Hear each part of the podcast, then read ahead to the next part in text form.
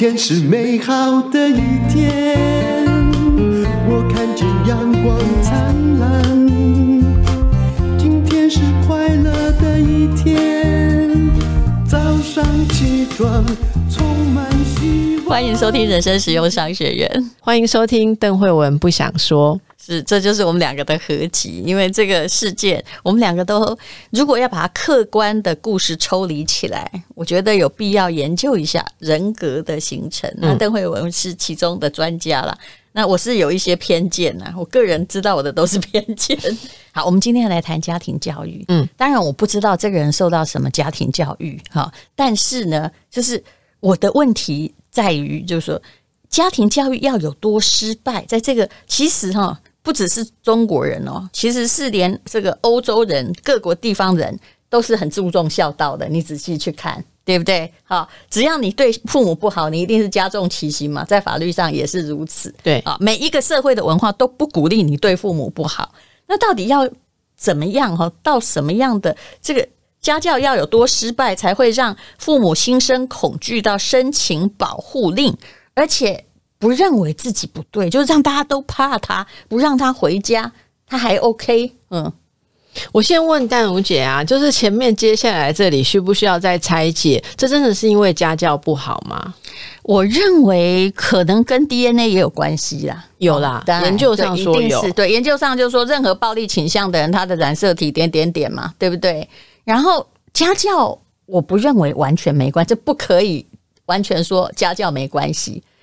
那你也有人说他是在严格的家教的家庭中长大哦。其实我我我的观点我先说了，儿女变成怎样，父母未必完全是父母的责任，但父母给的教育都难辞其咎。好，同意，对不对？同意嘛？同意，对不对？对，一定你有 A 反应，B 他就你有 A 作风，然后他有一个 B 反应，不管他是顺从或逃离。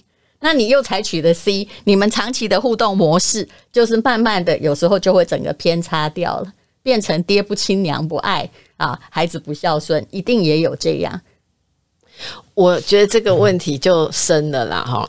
我会想到一部电影，我先从那个开始来谈，很多年前的一部电影，应该。英文片名叫做《We Need to Talk to Kevin》，是不是？嗯、我们需要跟凯文谈一谈，类似这样子哦。嗯、如果我有引用错误，请原谅，因为太多年了。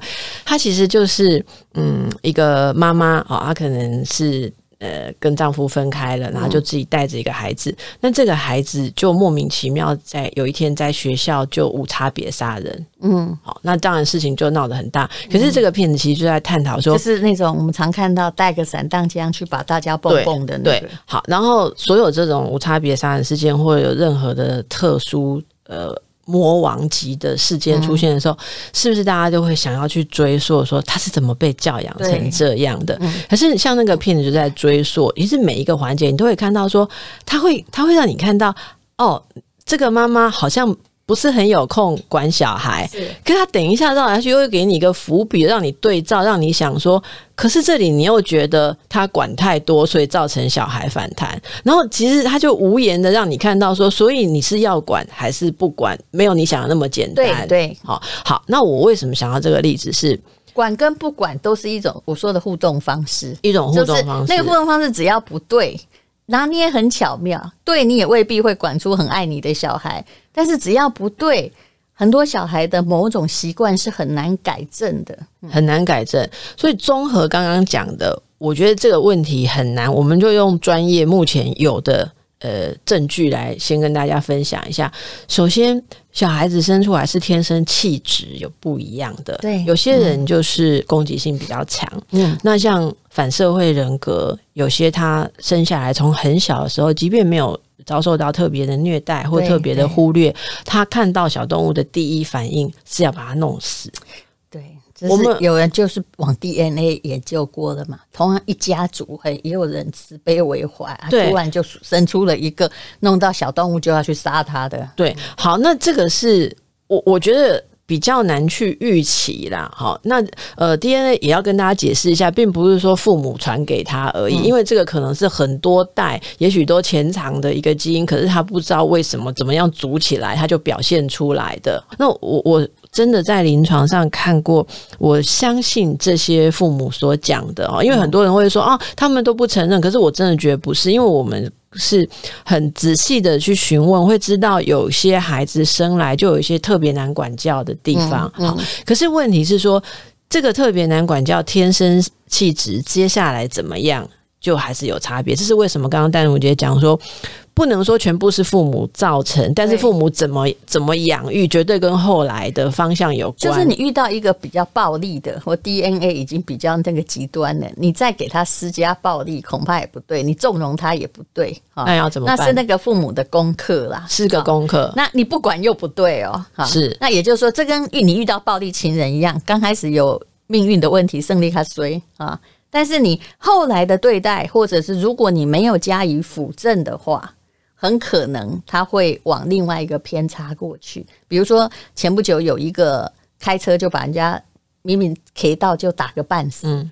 啊，玛莎什么玛莎拉蒂哦，对，嗯，后来你会来发现说很多网友我不知道这整个事件怎样，我们就不要去讲他的八卦，就是说其实之前发生也有过案底，父亲母亲处理的方式本来就有问题，他的。很爱孩子，但是他用的就是帮孩子脱罪，而且他不认为孩子真的有错，他觉得问题解决就好了。显然，这个家庭也有问题，是，对对？所以你看，就有本身天生的气质嘛，然后加上。家庭的价值观，还有那个对应的方法，可是互动起来有时候是加成的。例如说，这个孩子本身难管教，或者他本来就会有一些比较强的攻击性的话，那父母很容易就是会第一个就会觉得说，我一定要把你压下去，不然你未来会变得很可怕。所以在养育的过程当中，可能用了比较强势的压制的方式，所以压制的方式会造成本来攻击性强的孩子就更加证实。这个暴力的必须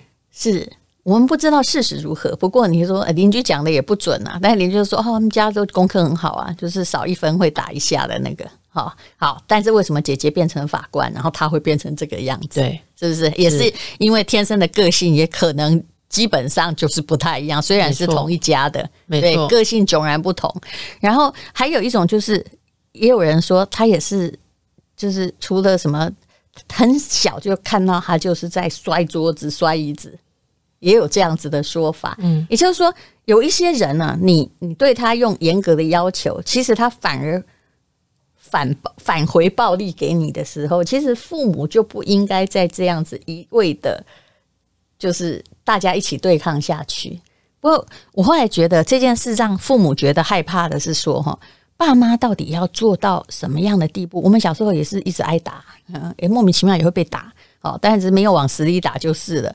但是很少人会用这个方法跟手段说：“妈，你给我跪下。”嗯，然后那个呃，你如果不怎样，来给我举高一点，就是他返回的是一个有 SOP 的酷刑，而不是很情绪说“砰”，不小心椅子丢到你，对不对？他这是。然后用东西打你，然后为了我要要钱或为了要要什么的，我就用酷刑折腾你，这真的很特殊哎、欸。我我看到的这个部分哦，嗯、我我不知道淡如姐看到的例子怎么样。那、嗯、我看到的例子很多是有结合上社会跟文化里面的一些创伤。嗯嗯、我我举个例子，就是说、嗯、本身在家庭里面孩子。孩子都是从小小开始长到大的。当然你说哦，他身体强壮的时候，他小时候都很天真可爱。对，你说你说他长大有一天他开始发现他可以打爆父母的时候，我有什么办法？可是事实上不是这样。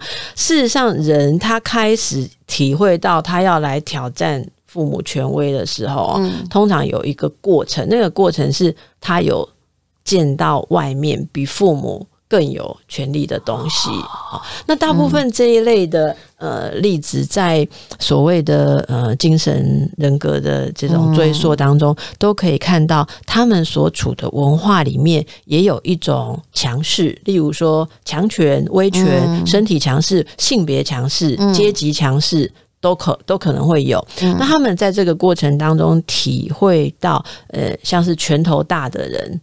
就赢，而且很多时候他们在外面如果遭受一些挫折，上很黑社会规则啊。对啊，啊，可是他们通常的有时候有一个过程，他会跟你说他在外面经历了一些事情，然后发现他的父母其实是不够有力的，嗯，那他在他会有他们会有一些挫折之后回来，他把他受的挫折，呃，可能挑战他的父母，好，例如说我们看过案例是他在外面被人家嘲笑，嗯，说，哎、欸，你的球鞋。哎，你的球鞋破一个洞，嗯，可是他家境不是很好，然后他就回去说他球鞋破一个洞被同学嘲笑，他很生气发脾气，然后妈妈就默默拿起来说：“我用强力胶帮你粘一粘啊。”好，所以他就非常生气，他就第一次打了他妈妈。好，我们有听到一个故事这样，那他第一次打他妈妈的时候，妈妈要怎么办？好，妈妈就说啊，第一种情况，我们怎么会这么穷？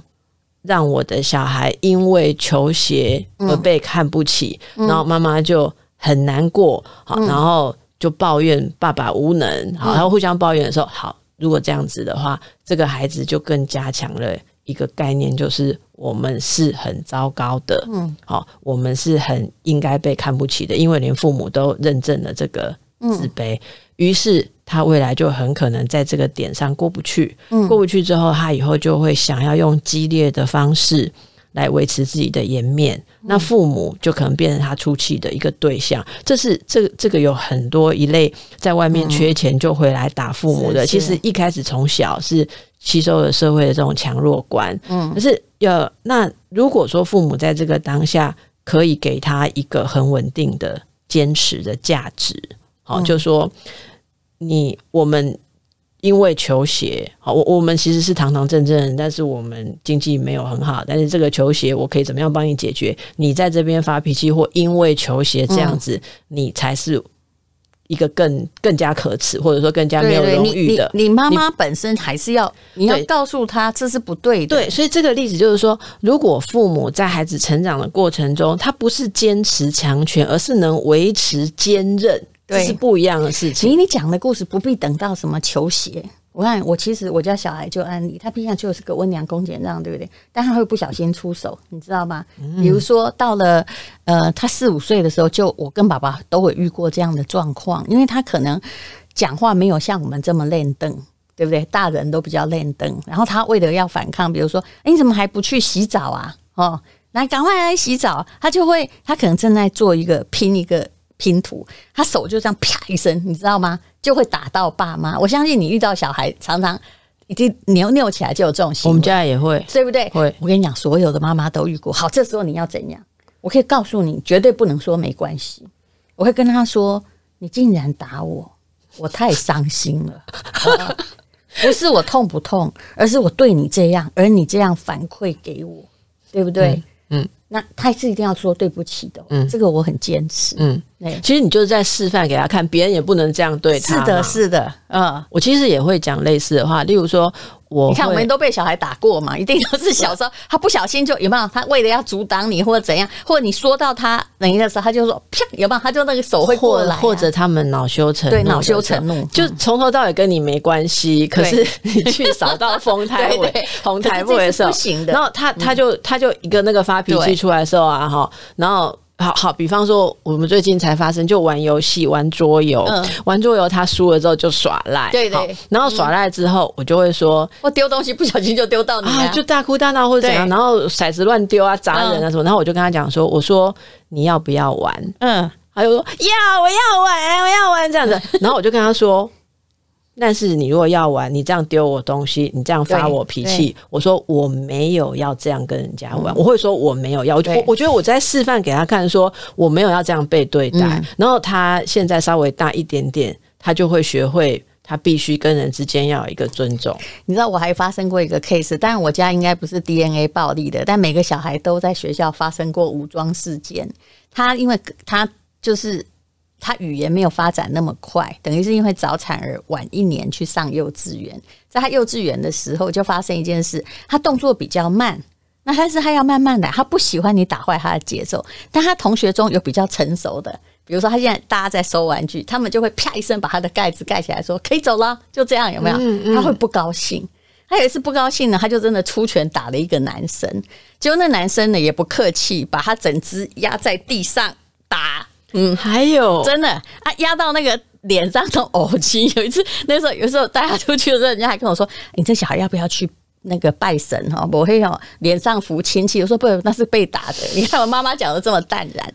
然后，因为他他被打的比较严重嘛，幼稚园老师就打电话给爸爸说哈，要叫那个妈妈牵着那个小男孩来跟我家的道歉。我跟爸爸说这件事不要太，就是说认真就好，但是不要严重处理。我们不是去讨公道，因为我很知道我们家虽然小资，他在某些状况他会出手，因为他不喜欢别人干涉他的。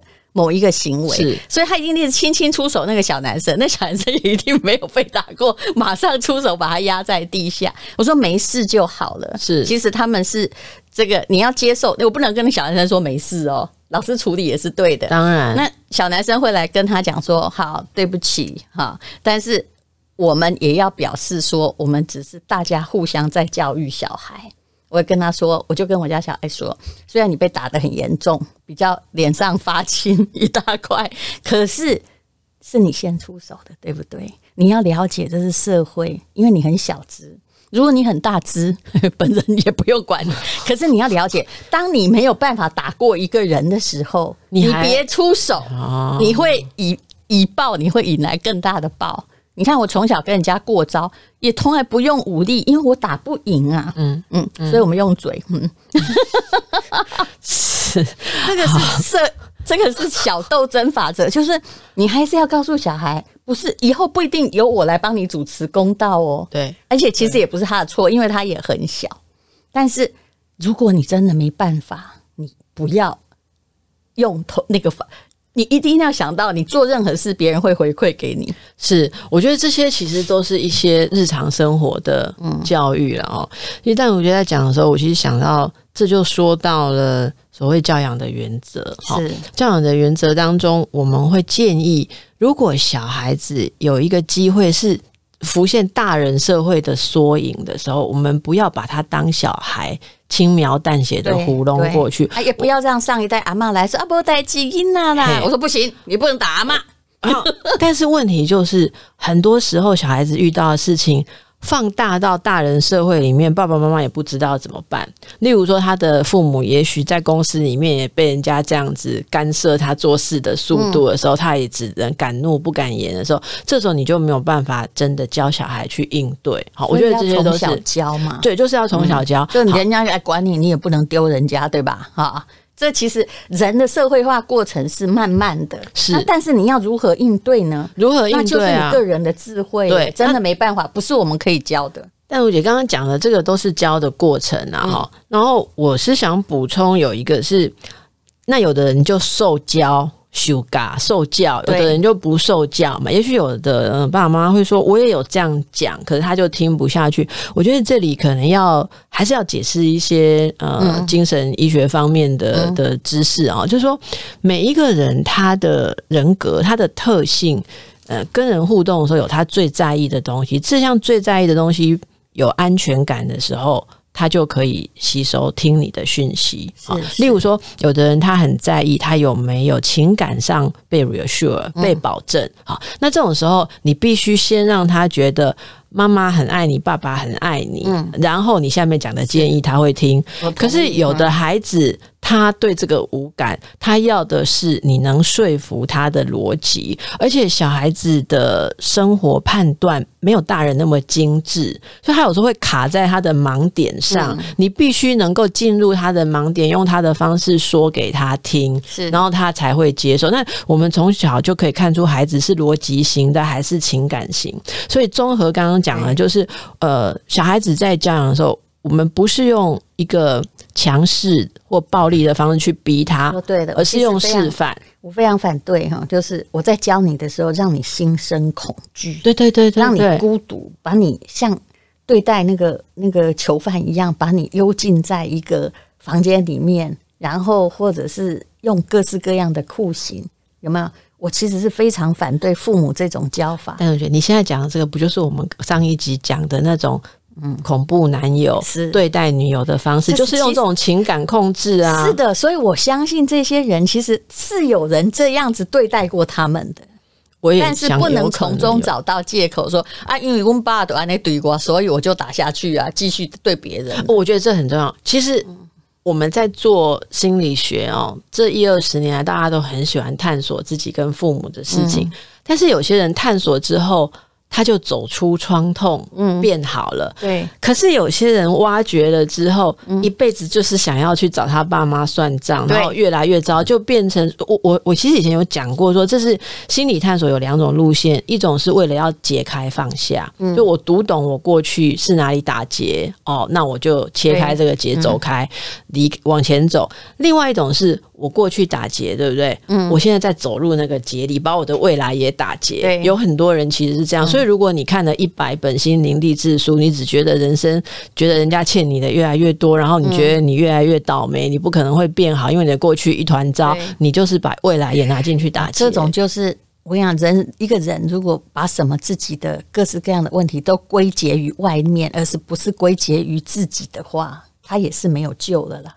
什么治疗都一样，它 东西低价哎！我跟你讲，任何东西连跌倒都是都是路上的那个地板的错不平，那你就没有办法理解啦。不过，但我觉得你说这个我很有感触。我们都会笑人家说阿公阿妈小孩跌倒打地板嘛，哦。但是你如果去看现在大家想要听的心灵疗愈的趋势哈，其实都还是希望有一些人写出打地板的书，对，就是都是社会的错。都是别人的错、呃、啊！你可以不用管别人哈对，你就这样。我觉得这里面有疗愈的地方，但是也要很注意，不要把自己的未来也限缩了啦。是，好，就是其实我们这一集我这样这样讲这个题目，你会发现，请只能讲做一个趣味的题目，叫做“如何不教出社会狼人”。其实很多时候，其实家教还是也要负责任，还有。其实，如果今天哈，我我相信他的父母是很多次之后才申请保护令，而且很多人说哦，他的关系可能来自姐姐，但是我看起来应该不是，因为到现在都没有出现。姐姐就算是法官，你父母怎么会申请保护令？不会嘛？公教人员不会，一定是姐姐说：“爸妈，你们这样下去不行了，我帮你申请保护令。”这是有可能的，有一个懂法律的人出来讲，而且一个一对父母不会第一次就申请保护令的啦。对一定是经过了很多次的折腾，发现说无奈也没救了，嗯、否则你申请孩子的保护令一查起来哦，就拍天啊，对不对？嗯、对，是不是？但是好，但是台湾有一个状况啊，就是说不好意思，你们家的独子，你是不是也太宠了一些？哦，然后到最后呢，你让他也还是软取软土，等他长大了哈，小时候很严格，后来呢，你就一次两次的容忍，到最后他还是会变本加厉，嗯。好，就是还有我刚刚跟你说，很多人会利用高学历，他其实很清楚高学历或社会认可的某种东西，或我认识很多名人，他自己是虚的，他拿这些来壮大他的自信，嗯，他会觉得他是 somebody，嗯。嗯，其实这些人跟他还真的都不是说真的很认识啊，是。啊，这当然也是后面的说法，也不知道了，Yeah. 嗯，所以我想还是一样，不要太相信自己会中乐透啦。还有，你也不要太恐惧，因为其实这个也是几十来、几十几十年来难得一见的家长为之申请保护令的案例。嗯嗯嗯，好，谢谢邓慧文。今天是勇敢的一天，没有什么能够将